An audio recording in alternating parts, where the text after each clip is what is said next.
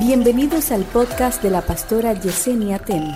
A continuación, una palabra de salvación, restauración y vida de Dios. Vida de Dios. En el día de hoy vamos a responder a dos personas. La primera es Bexabé Morales y la segunda es Lluvia Mora. Así que Lluvia Mora y Bexabé Morales vamos a responder a sus inquietudes hoy según lo que nos enviaron por el canal de YouTube. Quiero decir a los demás que nos están enviando sus uh, preguntas que aunque no estemos respondiendo por aquí, por esta vía, estén atentos al chat, porque lo que no respondemos por aquí, pues en la medida de lo posible, estamos tomando un momento para responderlo de manera directa y esto lo estoy haciendo yo misma solo para asegurarme de que ustedes están recibiendo la respuesta que Dios permite que podamos darle. Amén. Así que para responder a Bexabé Morales, quien pregunta o más bien comenta lo siguiente, ella dice, Pastora, Dios la bendiga, quiero un consejo por la palabra. Toda mi vida he huido de las circunstancias y más cuando estoy bajo presión.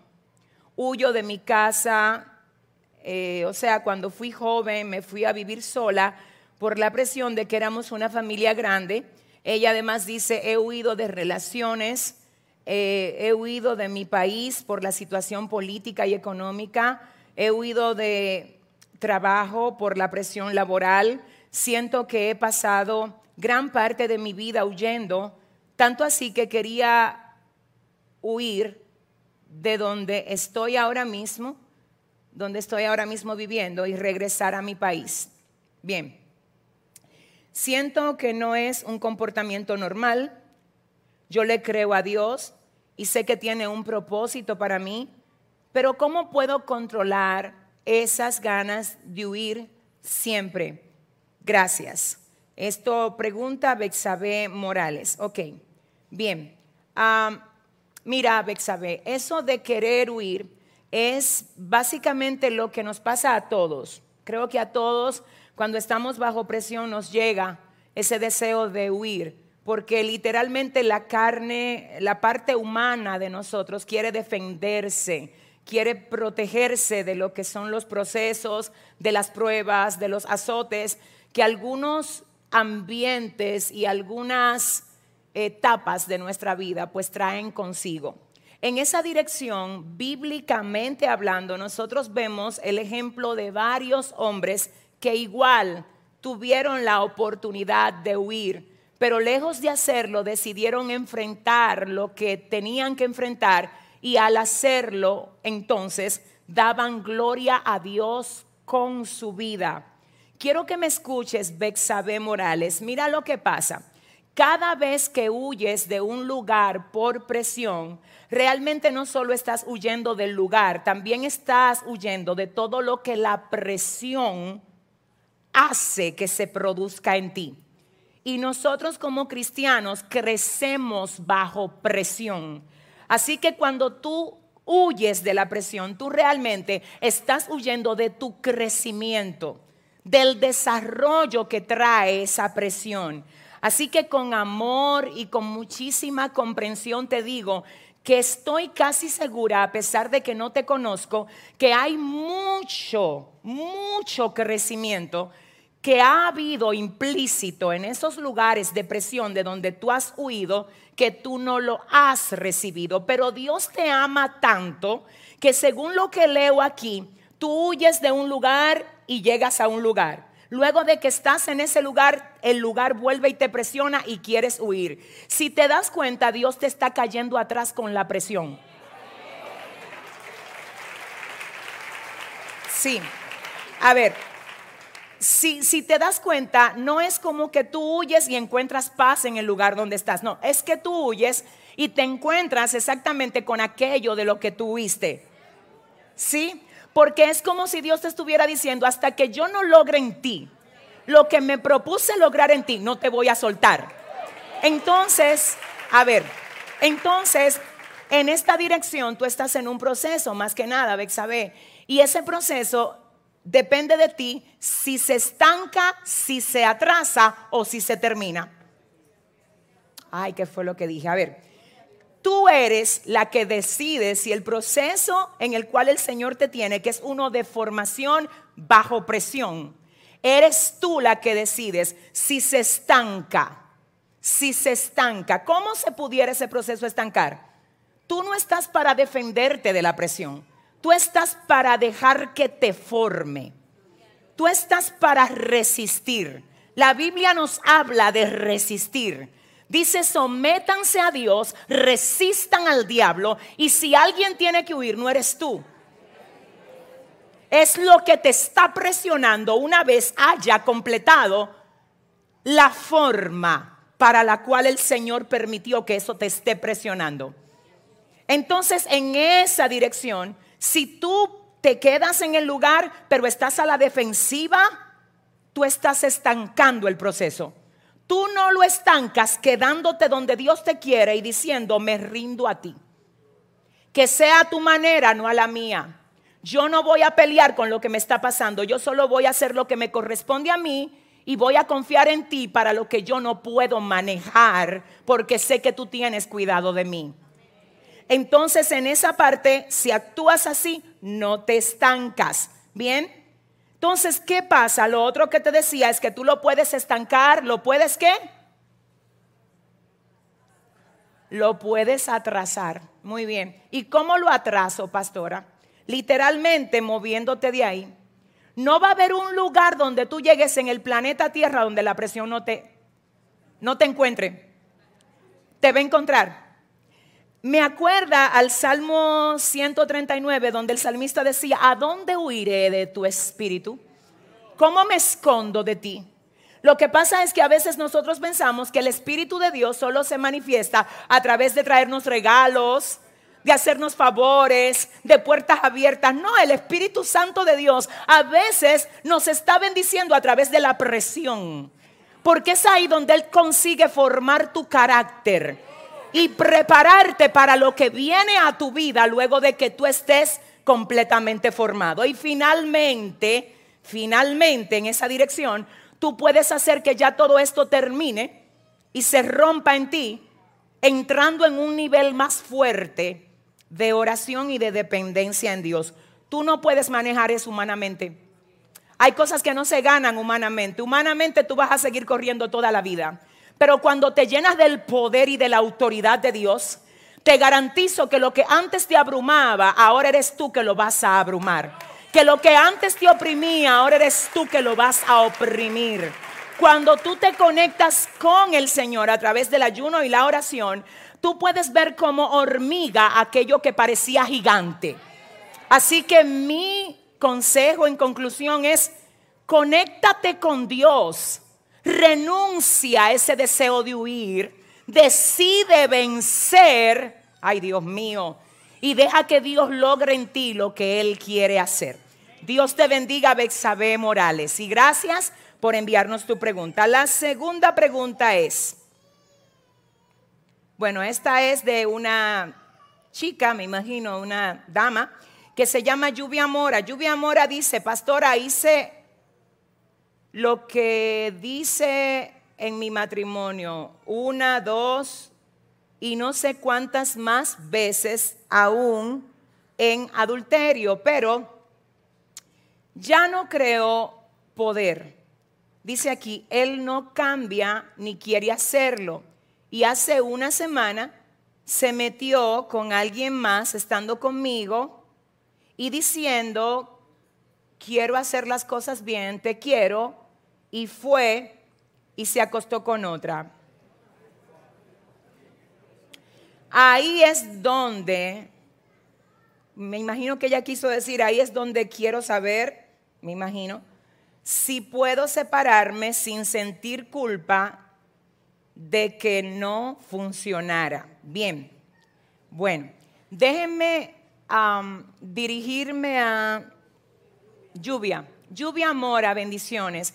Creo que hablas por muchas mujeres ahora, Lluvia. Yo estoy convencida de que hay muchas mujeres en Latinoamérica, en Norteamérica, en Europa, que quizás si hubiesen tenido la oportunidad de hablar, hubiesen quizás hecho esta misma pregunta. Así que quiero en primer orden felicitarte por, por tener la valentía de escribirnos esto, de verdad, lluvia, eh, que Dios te dé fuerza, que Dios te abrace y que sane tu corazón. Para responderte, mira, lluvia, yo voy a hacer algo que hago con la frente en alto. Yo duré 18 años de casada en un matrimonio con un hombre que realmente en un principio te puedo decir que fue una enorme bendición para mí. Tuvimos muchos problemas porque todo matrimonio tiene problemas. Nunca hubo un problema que no se pudiera solucionar. En esa dirección yo quiero y necesito resaltar esto a las mujeres y a los hombres que están sintiendo presión en sus familias, en sus matrimonios. Todos esos temas se pueden superar. Es mejor superarlos que dejar que la familia se rompa la realidad es que la Biblia dice que Dios aborrece el divorcio. Dios no quiere que la gente se divorcie. El tema es que el divorcio no es algo que dependa nada más de una persona. Como es una relación de dos, no importa qué tanto alguien quiera salvar una familia, si la otra parte, que es el 50%, no quiere salvar la familia, va a haber un 50 que sí la quiere salvar y va a hacer todo lo humanamente posible para que eso pase. Pero si el otro 50 no quiere, no hay matrimonio, no hay. No hay matrimonio. Entonces en esa dirección te tengo que decir algo. Hay aquí dos cosas y yo te voy a decir, por lo que tú me estás preguntando, lo que dice la palabra. Puede darse que haya un adulterio en una, en una pareja y que luego de ese adulterio, ya sea que se descubra o que la persona que lo cometió lo confiese, haya perdón y haya sanidad. Y ese matrimonio termine siendo más fuerte de lo que era antes de haber pasado por esa crisis o por ese golpe. Tú me preguntas a mí como pastora, yo jamás le voy a aconsejar ni a una mujer ni un hombre que haya sido atacado con ese espíritu de adulterio porque su pareja le fue desleal, que la abandone. Yo no te lo voy a aconsejar si es asunto de una vez. Si es asunto de una vez, yo creo en la restauración y he visto a Dios restaurando yo creo en el perdón. Yo sé que Dios puede tomar lo que se rompe y volver a armarlo. Pero para esto tienen que estar los dos deseando la restauración. Si solo uno la quiere, no se puede restaurar un matrimonio con uno solo que quiera.